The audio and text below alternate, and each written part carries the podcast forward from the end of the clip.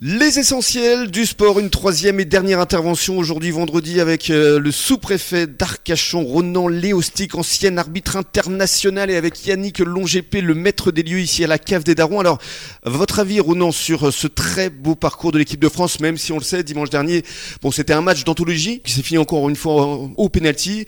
Les penalties, ça nous réussit pas, mais quand même, c'est un magnifique parcours. Oui, c'est un magnifique parcours et c'est aussi euh, la beauté du sport, l'incertitude également, qui fait mmh. que on aime ce sport ou de manière générale qu'on aime le sport.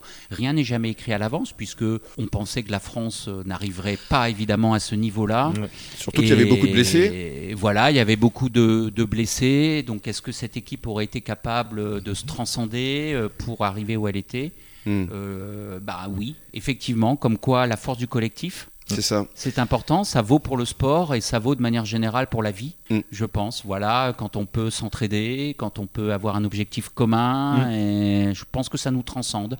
Et c'est un petit peu l'image, moi, que j'ai de ce magnifique parcours des Bleus au cours de ce mois de compétition. Mais c'est vrai que en, tant que spectateur attentif, on était quand même un peu frustré durant les 70 premières minutes avant euh, le, penalty euh, sifflé et transformé évidemment euh, par Mbappé. ils sont passés un peu au travers. Griezmann qui était si étincelant, on ne l'a pas beaucoup vu. Que mm. s'est-il passé Alors on a parlé d'un virus, on va pas polémiquer hein, en même temps, mais, mais, bon, en tant que supporter de l'équipe de France, on n'a pas bien compris ce qui s'est passé en début de rencontre. Et vous, en tant qu'arbitre international euh, Alors, euh, moi non plus, je ne sais pas pour quelle raison euh, l'équipe de France a été un petit peu amorphe durant cette première temps, ce qui leur était jamais arrivé, même en demi-finale, même en quart de finale contre l'Angleterre. Et pourtant, l'enjeu était était à mon avis tout aussi important, même si cette fois-ci nous étions en finale.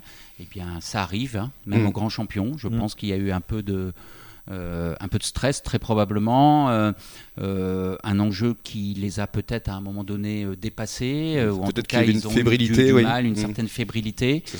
Et après, il y a quand même le coaching gagnant de l'entraîneur. Ça aussi, comme quoi un entraîneur, ça sert mmh. énormément aussi. Mmh. Et, là, on l'a bien vu sortir deux grands joueurs que peuvent être Ousmane Dembélé et Olivier Giroud en fin de première mi-temps. Je crois qu'on était à la 36 ou 37e minute. Ben, c'est pas rien. C'est un geste fort, mais qui a eu son utilité.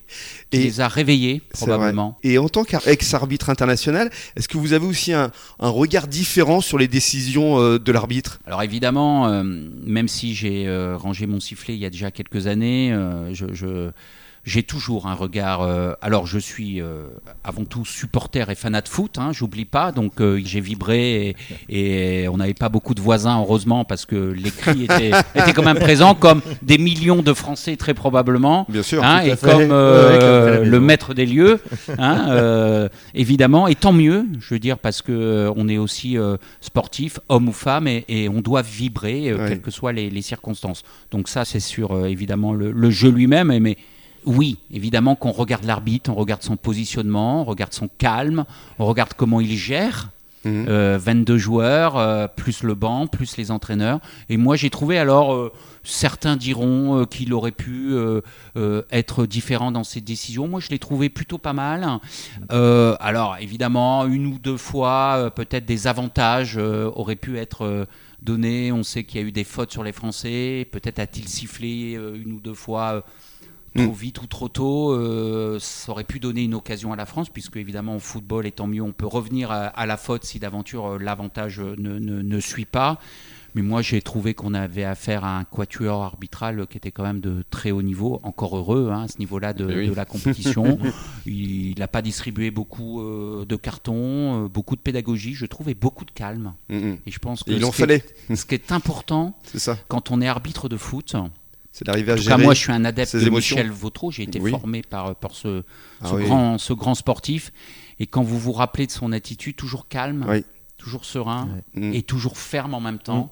Mm. Euh, la fermeté dans un gant de velours, je pense que ça vaut de manière générale pour nous tous, euh, que l'on soit sportif ou non. mais particulièrement dans des moments de tension de ce type, à fort enjeu. Euh, enfin, en tout cas, je m'y retrouve assez dans, dans cette manière de, de faire. Hmm. On va conclure avec euh, la cave des darons quand même, parce que vous êtes aussi un épicurien, je crois. Vous, vous aimez euh, les, les, bons vins, les bonnes bières aussi Oui, j'aime bien, j'aime bien tout ce qui peut procurer quelques plaisirs, avec modération, bien entendu. Mhm. mais la modération nous permet d'apprécier aussi ce que nous offre la vie, et ça passe aussi par de bonnes dégustations euh, une petite affection pour la bière, mais le très très bon vin euh, est évidemment une bonne chose. J'oublie pas que j'ai été aussi sous-préfet à Château-Thierry. Château-Thierry, c'est dans, dans, le sud de l'Aisne et c'est dans l'appellation Champagne oui. également. Il y a un très bon champagne là-bas, c'est Panier. Le champagne ah bah, Panier qui est à Château-Thierry.